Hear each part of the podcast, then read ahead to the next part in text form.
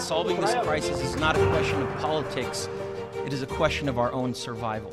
Notre maison brûle. We will make America great again. Ich bin ein Berliner. J'ai décidé de ne pas être candidat à l'élection présidentielle. Merci beaucoup, I love you. Mais Paris, libéré. Et je crois qu'avec l'aide de Dieu, ensemble, nous réussirons. Bonjour à tous, très très heureux de vous retrouver sur RCJ pour notre nouvelle émission Histoire d'un discours. J'espère que vous pourrez euh, partager avec le hashtag HDD. Nous avons l'honneur aujourd'hui euh, de recevoir un invité exceptionnel, monsieur euh, le ministre Jack Lang. Bonjour monsieur Jack Lang. Bonjour. Bonjour, nous avons également l'honneur d'être accompagné de Sacha. Salut Sacha. Salut Maxime, bonjour Monsieur Lang. Alors on a beaucoup de choses à dire sur vous, euh, monsieur, monsieur le ministre, mais on va essayer de synthétiser en quelques minutes. Vous êtes né en 1939 et avez fait une très grande partie de votre carrière dans la politique. D'abord membre du Parti Socialiste, vous êtes conseiller de Paris dans les années 1980, puis maire de Blois de 1989 à 2000, ainsi que député entre 1986 et 2012. Sous les présidences de François Mitterrand et de Jacques Chirac, vous êtes plusieurs, à, à plusieurs reprises ministre, détenant plusieurs fois les portefeuilles de la culture, de l'éducation nationale, ainsi que le porte-parole du gouvernement. Vous avez également participé activement au lancement de la fête de la musique qui aura d'ailleurs lieu le 21 juin prochain sur les ondes d'RCJ. En 2013, vous êtes nommé président de l'Institut du monde arabe et êtes toujours en poste. Aujourd'hui, nous n'allons pas parler d'un discours comme nous avons l'habitude de le faire, mais bien d'un moment d'histoire en lien avec la radio. Nous célébrons cette semaine sur les ondes d'RCJ les 100 ans de la radio, mais également les 40 ans de la radio dite libre que vous avez réussi, monsieur le ministre, à mettre en place avec l'accession au pouvoir de François Mitterrand en 1981. Sacha, je me retourne vers toi. Est-ce que tu peux nous donner quelques éléments de contexte pour euh, l'ouverture des radios dites libres de l'époque? Alors, avant l'ouverture des radios dites libres, donc il y avait le mouvement des radios, euh, les radios libres qui étaient en fait les radios pirates. Hein, on désignait euh, par radio pirate ces radios qui émettent clandestinement euh, dans les années 70 dans toute l'Europe. Alors c'est vrai qu'aujourd'hui, hein, à l'heure où la liberté de parole est très forte, largement due à la démocratisation d'Internet, hein, il est difficile de croire qu'il y a 40 ans les choses étaient bien différentes. Monsieur Lang, je me retourne un peu vers vous. Euh, Est-ce que 40 ans après, vous pouvez nous confesser avoir peut-être écouté une radio pirate? Évidemment, plusieurs amis avaient créé des radios de ce type.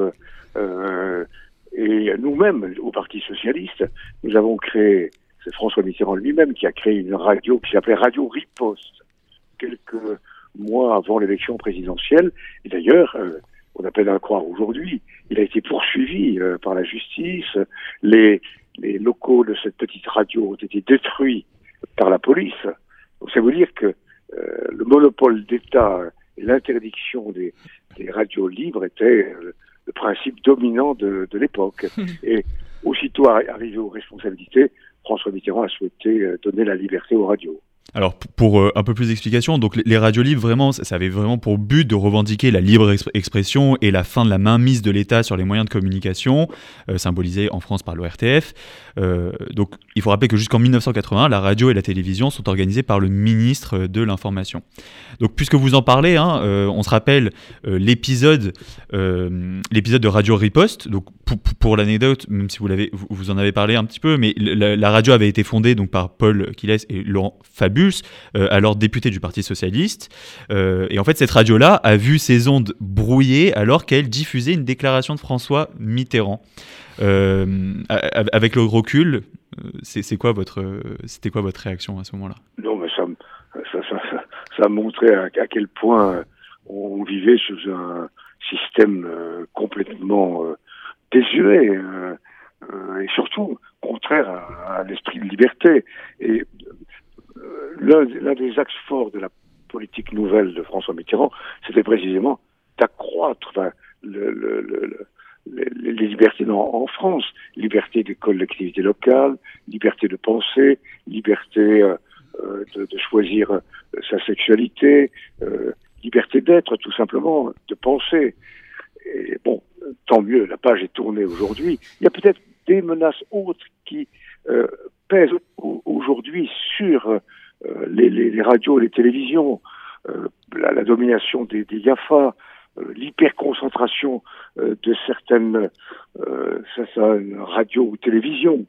C'est un sujet sur lequel il faudrait s'attaquer aujourd'hui. Euh, je pense que la liberté, ne se divise pas. La liberté doit être préservée euh, aussi bien pour euh, votre radio que pour la télévision euh, publique ou la télévision privée. Et aujourd'hui, il y a des phénomènes de concentration qui sont une menace pour la liberté. Alors, euh, pour, euh, pour reparler de, de, juste de l'épisode de, de Radio Riposte, est-ce que vous pensez que c'était un, coup, un, un coup médiatique qui a, qui a marché? Puisque est, il est clair, comme vous l'avez dit, la censure était flagrante. Ah, évidemment. Non, on l'a fait.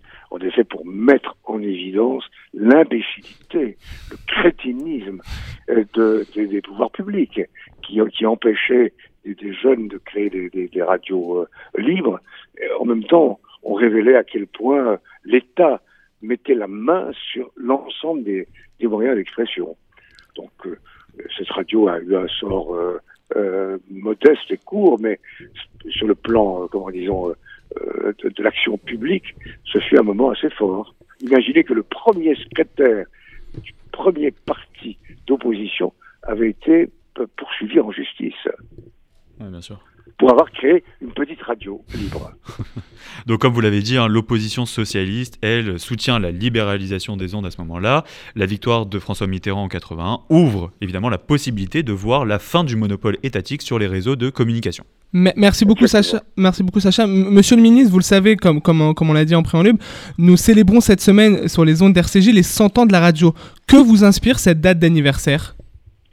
Bah, la radio, c'est, c'est, pour moi, c'est, c'est, et pour beaucoup de gens, euh, c'est un, c'est un- une chose merveilleuse, c'est un, c'est magique, euh, entendre des voix humaines, entendre la musique, entendre des, moi, je- depuis tout petit, moi, j'écoute la radio et, et au fond, pour moi, la, radio, c'est, c'est le rêve, c'est, c'est, la découverte d'autres mondes, c'est la splendeur des voix humaines aussi. euh, et puis c'est le contact avec l'univers, avec euh, l'ensemble des pays du monde.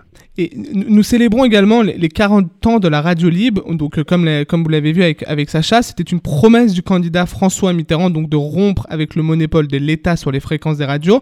Pourquoi était-ce important de, de le faire à l'époque? Est-ce que ce n'était pas un risque de s'y déclarer favorable en pleine campagne présidentielle?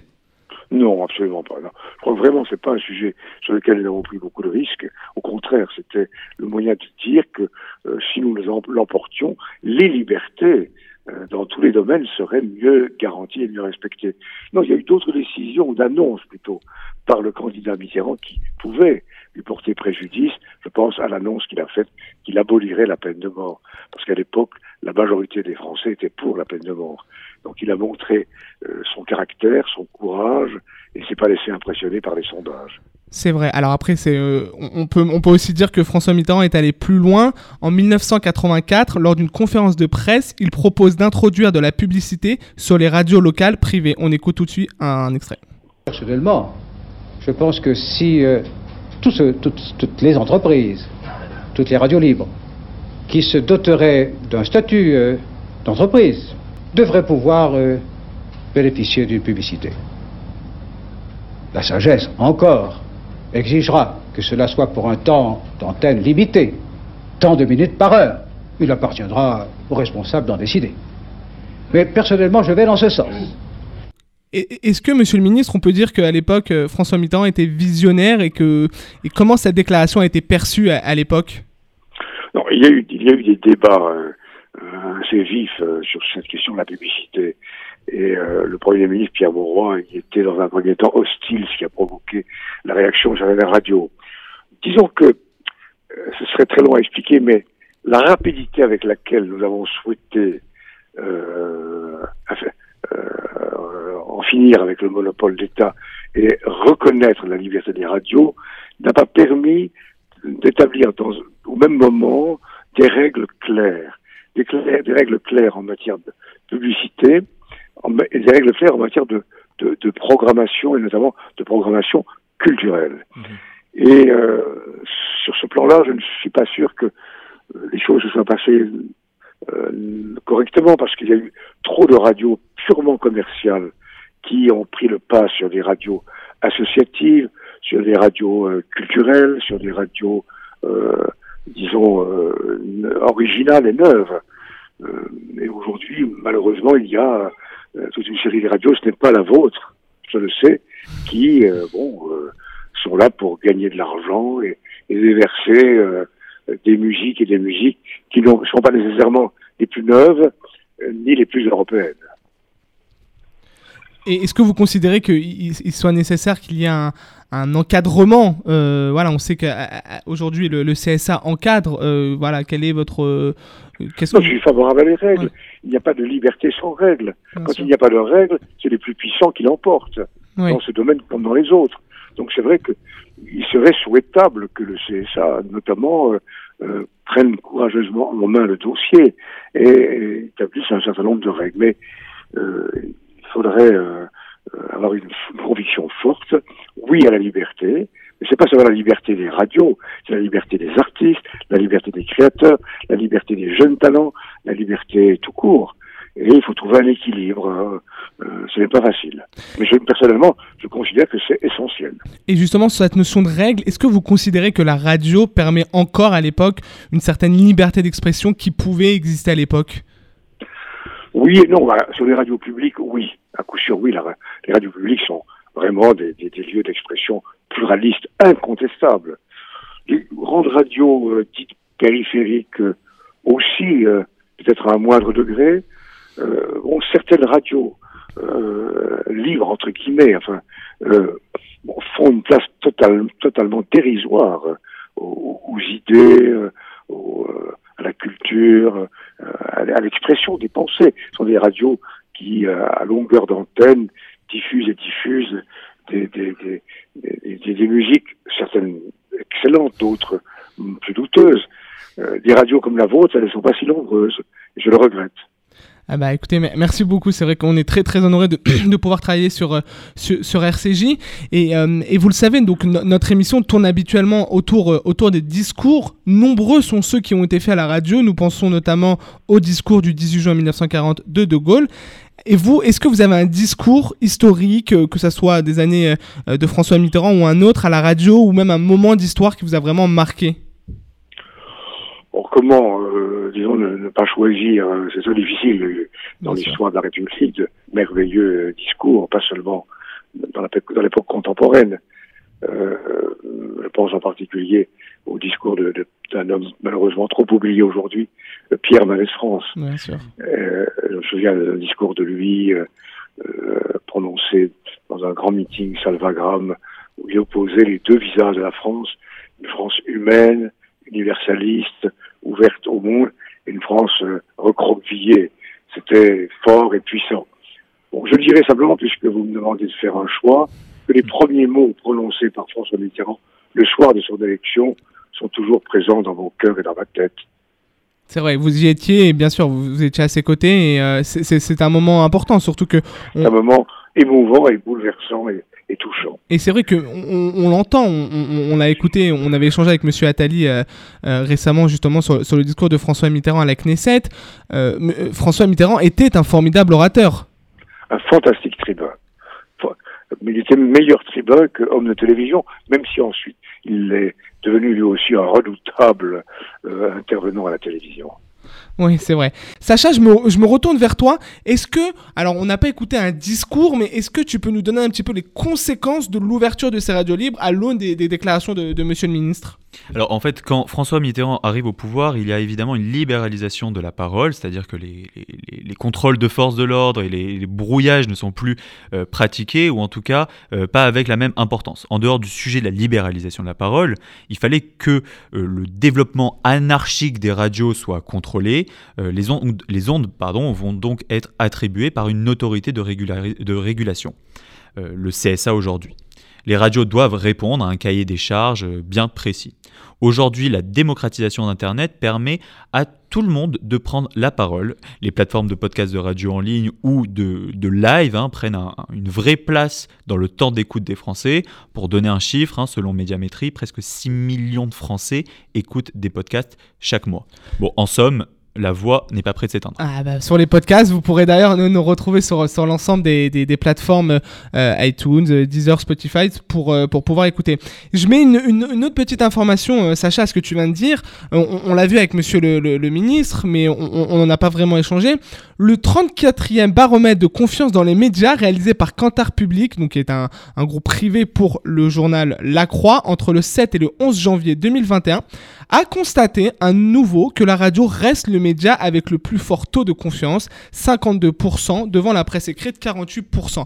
Donc voilà, ça, ça prouve, c'est ce que tu disais Sacha, que, et monsieur le ministre également, que la radio va compter dans les prochains mois avec les élections euh, présidentielles qui vont arriver et ça va forcément être un, être, un, être un moment important et ça va être un média de référence. D'ailleurs, on l'a vu Sacha avec euh, Twitch, le, la nouvelle plateforme qui a interviewé euh, euh, très récemment le Premier ministre Jean Castex, les médias euh, et les meetings numériques qui vont également se développer en amont de la campagne présidentielle, c'est sûr que la radio, ça va être un, moment d'écoute important, qu'on l'écoute euh, en podcast comme tu viens de le dire, mais également euh, à la radio. Euh, voilà, ça va être un, sujet et un média très important et donc on est très content de, pouvoir y contribuer sur RCJ. Bravo d'être ce que vous êtes. Bravo d'être une radio vraiment libre, indépendante et euh, qui, est l'expression, je dirais, des, débats, des pensées, des réflexions. C'est, vous êtes un des rares exemples d'une radio authentiquement libre. Merci beaucoup, Monsieur le Ministre, pour l'ensemble de ces informations, pour, votre témoignage et pour vos messages de gentillesse et de tendresse à l'égard d'RCJ. Et encore une fois, on est, vraiment très très heureux de pouvoir travailler sur cette, sur cette chaîne. Merci beaucoup, euh, Sacha, euh, pour euh, ces euh, explications. Merci à, à vous également, le, Monsieur le Ministre. On vous retrouve dans toutes les bonnes librairies de France pour vous acheter euh, vos nombreux livres, dont le plus récent, La langue arabe, Trésor de France. Et d'ailleurs, l'Institut du monde arabe, bah, qui est un, musée, une fondation, une exposition, ouvrira bientôt ses portes euh, à la suite du déconfinement. Rendez-vous désormais sur nos réseaux sociaux, sur Twitter et Instagram, histoire d'un discours, pour retrouver l'intégralité de ce discours et, comme vous le savez, de nouvelles vidéos explicatives.